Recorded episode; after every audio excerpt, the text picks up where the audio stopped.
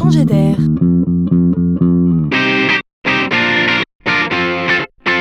la chronique de Laurent Collen. Et voilà que c'est au tour du monde du transport de se voir ubérisé. Et bien sûr, c'est aux États-Unis que cela fleurit.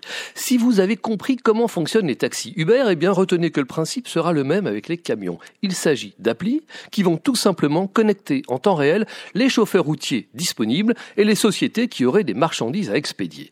Je suis un chauffeur routier, je viens de décharger ma marchandise, je suis à vide, je consulte l'appli pour voir s'il n'y a pas une demande de chargement proche de moi ou sur ma route.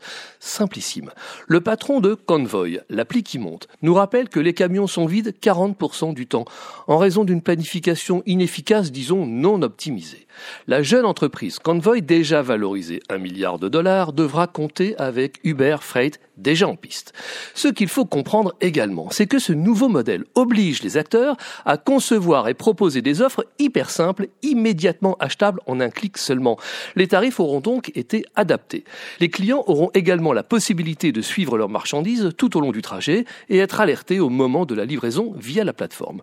Et voilà le transport de marchandises transformé. Le loup est lâché dans la bergerie. Le monde du transport est-il en passe de subériser? Va-t-il tout simplement profiter de cette aubaine pour optimiser les tournées de camions ou bien au contraire tourner le dos à ces affreux barbares? Pour le savoir, il faudra continuer à observer ce qui se passe outre-Atlantique.